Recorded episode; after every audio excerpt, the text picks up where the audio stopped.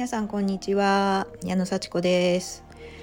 今日はねあのダイエットについてお話ししようかなと思います。皆さん素敵な体になりたいですか？どんな体手に入れたいですか？体重減らしたいですか？脂肪を落としたいですか？それとも筋肉をつけたいですか？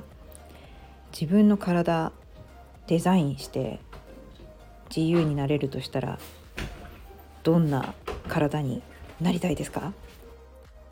まずダイエットで大事なのはどんな体型になりたいかを鮮明にイメージすることですね。あの本当にこれ大事です。あの同窓会がある OK ですね。その同窓会までにこの久しぶりに会った友達をこうあっと驚かせたいとかね全然変わってないよねっていうふうに言わせたいとかあの逆にこう痩せたねって言わせたいとか素敵になったねって言ってもらいたいとかありますよね。まあ、それはあの体重とか体型だけじゃなくて髪型だったりお化粧だったり着る服だったりいろんなねあの持ち物だったりいろんなことがあると思うんですけども、まあ、そこで一番のねこう印象づけるのが体型だったりしますもんね。だからもちろんあの美しい体型になって姿勢もよくあの颯爽と歩いてる姿を思い浮かべるとかねでみんなに「おおなんか変わんないね」って言われてみるとか「いやなんかめっちゃ元気だよね」って言われたいとかね。で自分でもあのすごく元気でこう何十年も会ってない人にも分かってもらえるようなこう自分になりたいとか、まあ、そういうねこう何かののこうチャンスをこう目指してその時の自分その時にみんなにこう思ってもらいたい自分とか自分がこうありたい姿っていうのをやっぱ鮮明に思い描くところからスタートだと思います。でその姿が思い浮かんで何回も何回もこんな感じがいいなっていうのをこう毎日毎日思い描きつつ今はどうかっていうのをねやっぱり現実を見るんですよね。現実見ましょう。素晴らしい姿と今の姿今どうでしょうかね理想的な体重からプラス何キロとか逆に筋肉が全然ないとか姿勢が悪いとか腰が痛いとかね肩が痛いとかねそういうのもあるかもしれませんよね。もうどこも痛いところがなくさっそうと歩く自分っていうのが理想だとしたらこう痛みのもとをねなくしたいって思いますよね。で今は痛かったりちょっと体が重かったりお腹周りがダブついてたりっていうのが気になるっていうんであればもうしょうがないです。それは今なんだから。今の自分を見ましょう。はい。それはね全然隠すことはないですよ。今の自分でいいんです。でそこから理想の姿に行くためには何をどうすればいいのかっていうのを考えるんですね。そのギャップの部分をね。どういうふうにやっていきましょうかそれは何ヶ月かけて何キロ落とす何ヶ月かけて何パーセント落とすどういうふうにやっていこうかっていうのをね、まあ、考えていくわけですよね。で急にはねやっぱりね変わらないし変わったとしてもまた戻ってしまうのでやっぱり習慣をこう変えていくっていうことですね習慣を身につけていくっていうことをねおすすめします。本当に長く10年でも20年でも続けられるようなことをこうしっかり脳で考えながら頭ね頭で考えながらこうやっぱり生活をしていく生活全体を整えていくっていうのを私はおすすめしています。食べ物を一時期我慢してまあ、水を飲まないとかだったら水の分減りますけど水飲まないで生きていくことできませんしね食べ物を食べないで生きていくことはできませんので逆に何をどれだけ食べたらいいのかっていうのをしっかり学んでであの我慢することなく徐々に徐々に体重を減らしていくっていうのがねいいと思います。でまあね10年続けてやりたいことって言ってもやっぱり最初のねあの6ヶ月ぐらい6ヶ月ぐらい続ければその後はもう余裕です。でその6ヶ月続けるためにも最初の10日間ね。最初の10日続けば21日続いて21日続けばそれは6ヶ月続きます。結構ねいい感じに続きますよ。絶対できます。でそれも無理することなくこうしっかりね頭で考えて、まあ、体重だったら食べる量と動く量それがバランスしてたら体重って増えないんですよ。うん、でね生きてるだけで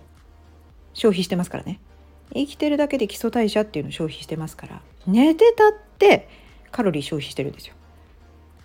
だからその分だけね消費した分だけ食べてたら体重って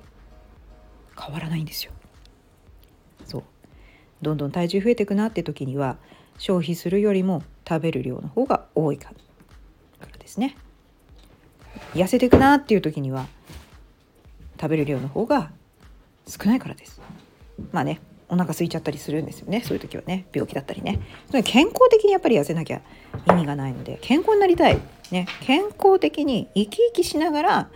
こう理想の体型になるのが目的だと思うんですよね。だから美味しく満足しながらも体重が少しずつ少しずつ減ってくっていうのを目指してどういうふうにしたらいいかっていうのをもう本当にその人の